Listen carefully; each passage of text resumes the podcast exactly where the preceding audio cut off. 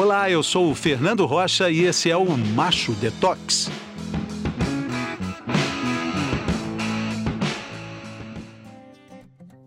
Existe um machismo genuinamente brasileiro?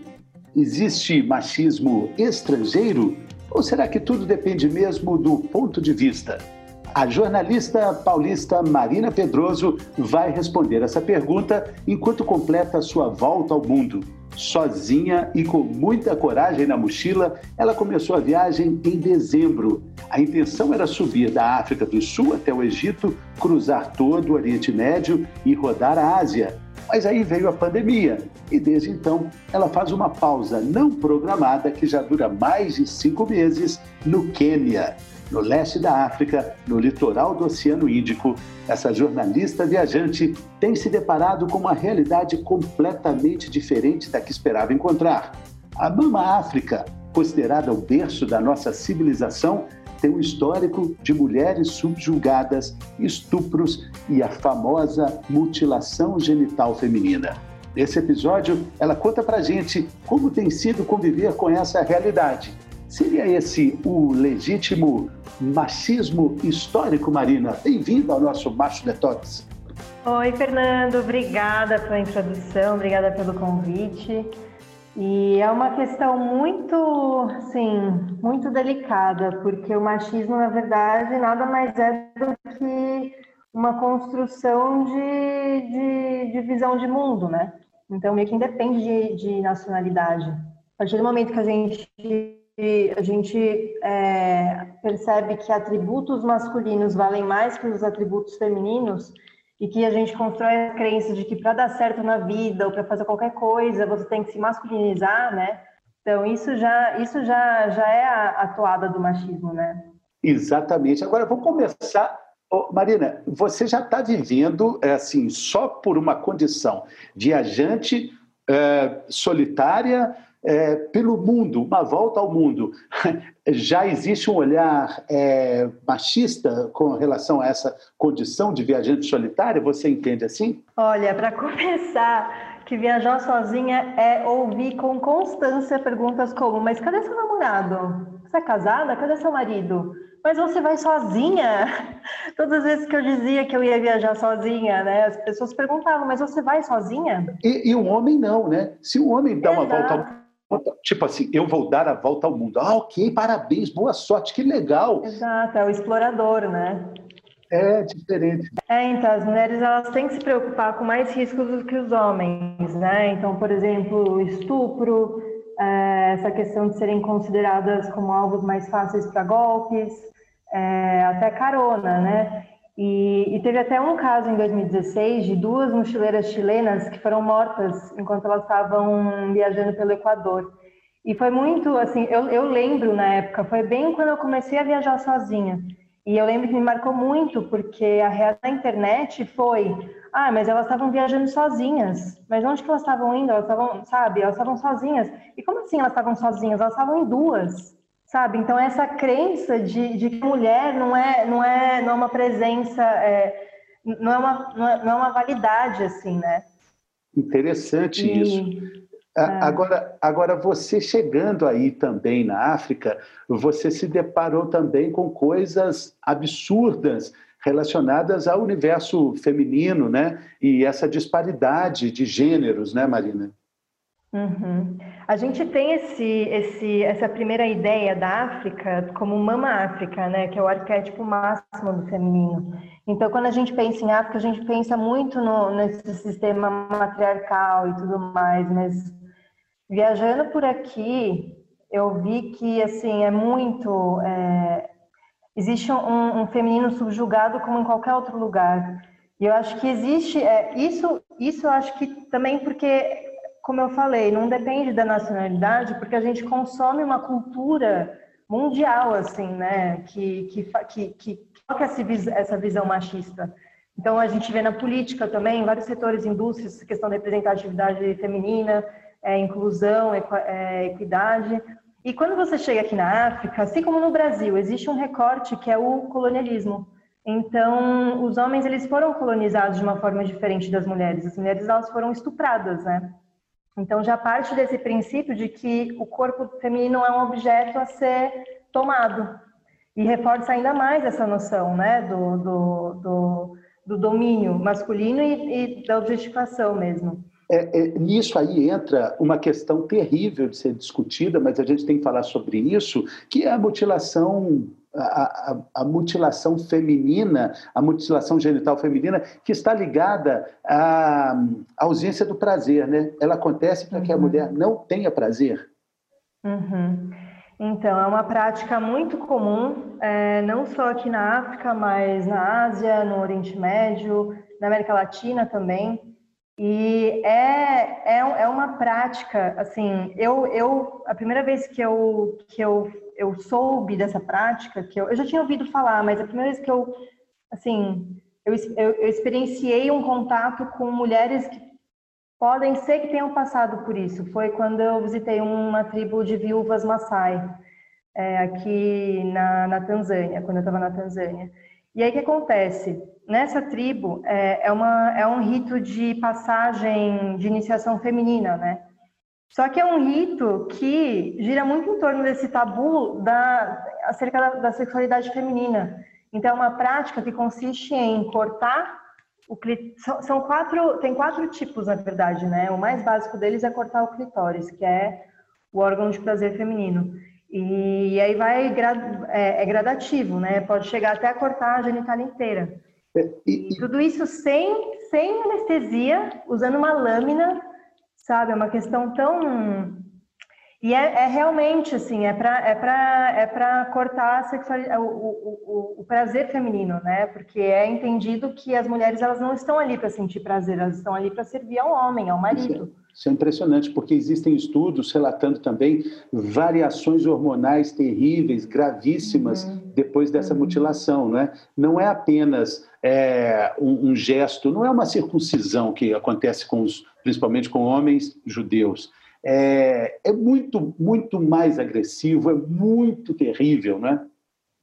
É agressivo, é agressivo porque é uma série de consequências é, de saúde mesmo. Então, é infecção urinária, é, é cisto, dificuldade para engravidar ou até para gestar. Então, é, é, muito, é, é, terrível. E, assim, aqui no, aqui no Quênia, na Tanzânia, tem muitas ONGs, é, muito trabalho sendo feito para combater isso.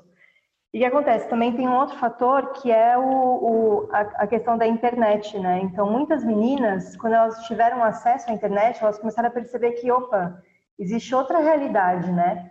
Porque se isso, se isso é uma realidade que você está ali imersa na sua tribo, está ali imersa no seu no, no, convívio social, e é uma prática, você acha que é comum, né? Sim, Mas quando elas isso não é normal. Perceber, não é normal. E quando, é, quando, quando, quando elas começaram a perceber que existe uma outra realidade, começaram a fugir das tribos ou a tentar confrontar isso, então, por exemplo, nessas tribos Maasai, começaram a fazer em crianças a partir de quatro anos.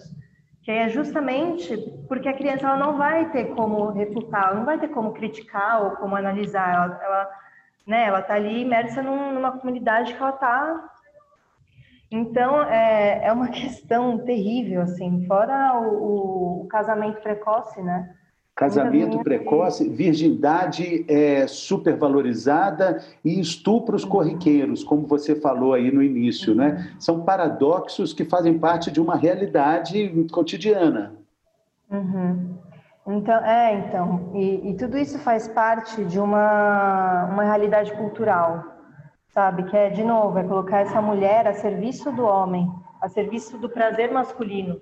E, então, são, assim, tem casos de meninas de 17 anos casando com homens de até 90 anos. É, e aí, assim, basta o homem negociar vacas com a família para comprar uma mulher, por exemplo. Isso na, na, na tribo dos Maasai. E, e aí, essa questão da virgindade também, que é uma condição sine qua non, assim, para o casamento acontecer. Só que, né, aí nessa vivência, eu que também foi muito, assim, foi um choque para mim, é, porque essa virgindade, ela é supervalorizada, ela é um, um pré-requisito, só que ao mesmo tempo, as mulheres são, as meninas são estupradas. Então, existe essa, existe essa, essa prática de, se a mãe falece, Então é como se a, se a menina ela tivesse desprotegida, ela tivesse ali, ela perdesse uma honra, sabe? Então qualquer homem da vila pode simplesmente entrar, estuprar, e aí se essa menina perde a virgindade, então o pai ou a família podem simplesmente expulsá-la de casa porque ela desonrou a família, porque ela não, não serve mais para casar. Então, são algumas condições muito assim. A gente tem que ter esse olhar, claro, sempre de não impor é, a nossa cultura, né? De, de, é uma questão de empatia, de você respeitar a cultura do outro. Só que a partir do momento que interfere em direitos humanos, sim, e que fala muito com, com, com essa, essa construção do feminino, que é uma coisa global, assim, não é? Exatamente é, é, existe um limite para isso tudo, né? Existe uma linha tênue separando a cultura, a tradição e também a própria sobrevivência, que é o que está em risco nisso tudo, né? Você tem feito um trabalho bacana aí no, no, na África, no continente como um todo. É, fala um pouco desse seu manifesto que você está escrevendo aos poucos, contando histórias de mulheres. Você é a, é a personagem do nosso macho detox, né? Porque é, é isso mesmo, é o exercício de despoluição machista que a gente propõe aqui. Isso. Então, na verdade, eu saí do Brasil em dezembro e a minha proposta é, é muito. Não é, não é um turismo que eu estou fazendo, eu estou realmente aqui para escrever a história da, da jornada da heroína, porque a gente muito ouve falar na, na jornada do herói, que é esse personagem masculino, né? É, é Ulisses em Odisseia, né? Então, só que a gente pouco ouve falar da mulher, que, da, da heroína, né? Então é como se fosse sim um manifesto, porque não só viajar sozinha, mas sair dos lugares em que, em que as mulheres são colocadas, das barreiras que colocam à nossa volta, é, sair disso já é uma rebeldia, uma forma de, de rebeldia, sabe? Então é um manifesto.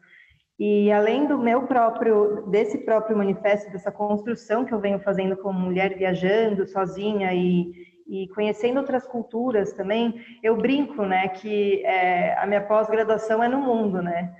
Então, eu estou aprendendo muita coisa que eu não aprendi na escola, na faculdade. Eu estou fazendo um jornalismo que a gente fala que é sujar os sapatos, né? É ir descer para a arena e realmente então, ao mesmo tempo que eu estou é, construindo essa história feminina minha, né, eu também estou costurando com narrativas de outras mulheres que eu vou encontrando em cada país. Então, é essa questão de investigar, de entender como é que o feminino é, ainda está sendo reprimido nos lugares e como ele tem se manifestado. Quais são as diferenças culturais, mas quais são as semelhanças também? Porque existe Assim como o sorriso é, é, é universal, você entende independente da língua, independente da nacionalidade, aí é uma teoria minha, é, uma, é, uma, é algo que eu acredito, que ser mulher também é algo universal. Então, independe é, se eu sou brasileira, se eu sou africana, se eu sou chinesa, sei lá. Existe um lugar em que todas as mulheres batalham para conquistar esse espaço, né? Essa, é, é, não existe, então. É interessante, Marina. Não, só para. Eu ah. só ia concluir que. Por favor. Ai, desculpa, desculpa. Não, não, é porque às vezes. Vamos explicar que a gente está. Eu só ia concluir que é, eu quero só explicar, quero só explicar que a gente está conversando aqui numa conexão de milhares de quilômetros de distância. A Marina está no Quênia agora, eu estou aqui na Avenida Paulista, então às vezes temos um, uns chiados aqui, mas por favor, Marina, você estava dizendo.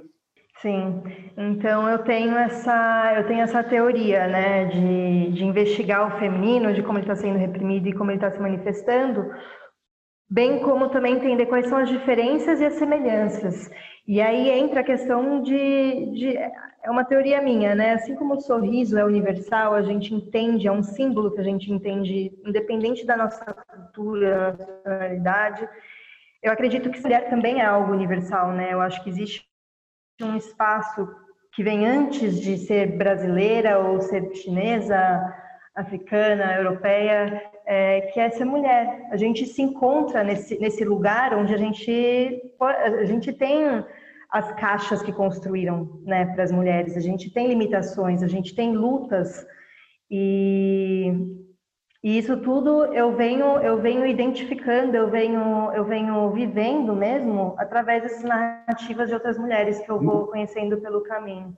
Muito e que eu vou registrando no blog e no Instagram também. Muito legal. É, você já pode falar do seu Instagram aí agora, porque quem está acompanhando a nossa conversa deve estar, tá, gente, que menina fantástica é essa? E é verdade, é fantástica mesmo.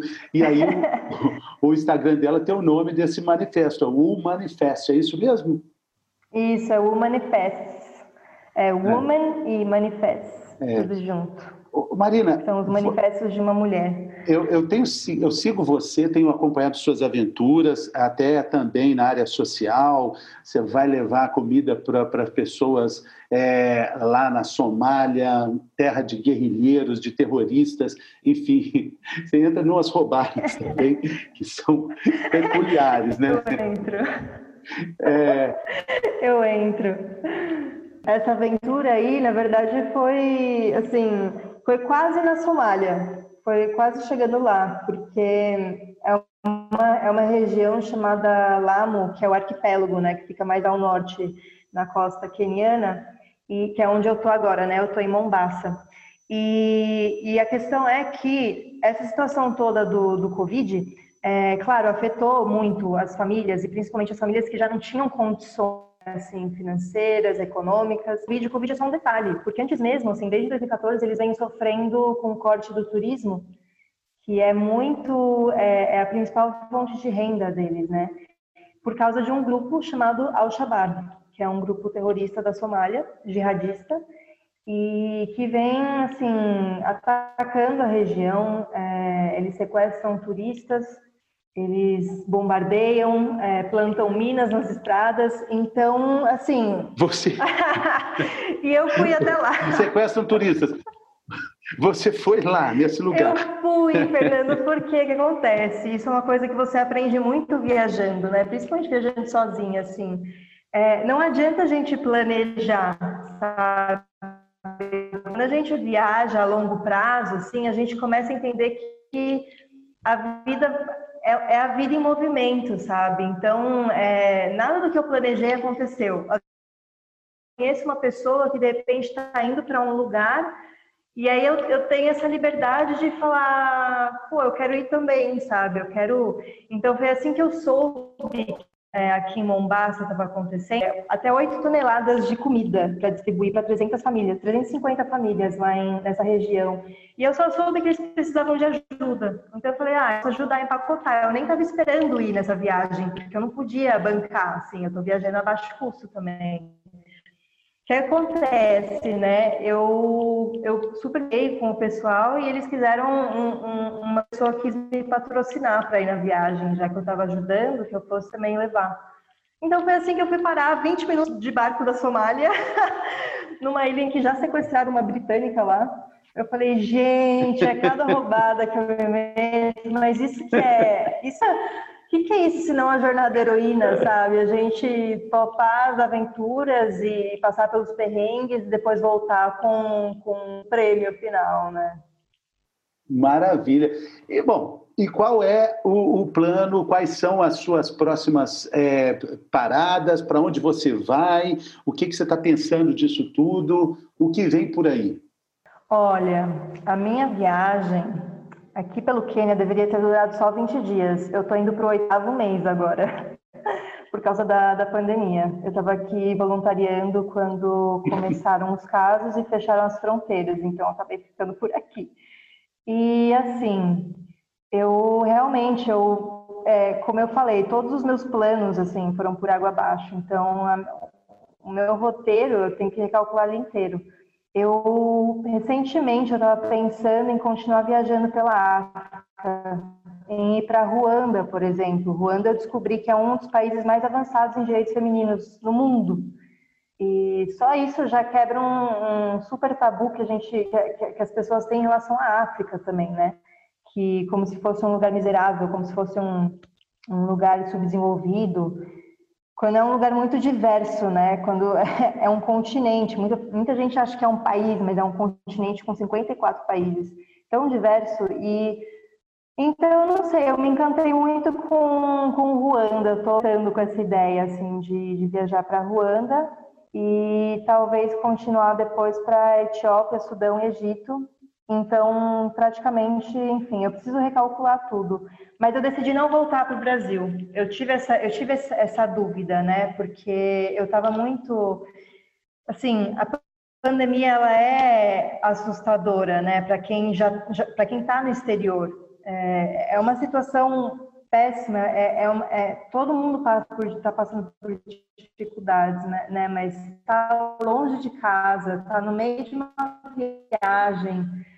Metade do meu dinheiro foi embora porque eu investi mercado financeiro em março com, com Covid também. Então é uma situação, essa morte do futuro, ela é, ela dá uma ansiedade, né? Então eu pensei em voltar para o Brasil, que isso também fazia parte da jornada da heroína, sabe? Essa, é, o caminho da coragem, o caminho do coração seria continuar. Então, se firme e quando as coisas melhorassem, né, eu, eu continuasse, eu seguisse. Porque voltar para o Brasil seria voltar para uma zona de conforto, querendo ou não. E vamos um dos melhores lugares para se estar durante a pandemia. Definitivamente não. Muito legal isso da morte do futuro, essa angústia que a gente vive, é esse luto também, né? Misturada com medo, com saudade do que poderia ter sido, mas adorei a morte do futuro. Puxa, Marina, é sempre uma alegria falar com você. Boa sorte. Fique Ai, com Deus. Obrigada. Bons ventos te levem, te soprem, te refresquem nessa África quentíssima. E a vida é o que acontece enquanto a gente faz planos, né? Exatamente. Siga aí. Exatamente. Foi um prazer também, Fernando. Instinto. Obrigada mesmo pela conversa. E... Uma alegria imensa. Mais uma vez, então, o Instagram da Marina é, é o Manifests. Tem um S no finalzinho, né? O Manifests. Isso, tem um S. Tem um S no finalzinho. Tá, e o blog é ponto .com. É o manifesto.com. manifesto.com. Legal, Marina, muito obrigado. Boa sorte. Mande notícias, hein? Obrigada, Fernando. Um beijo. beijo. Beijo, Brasil.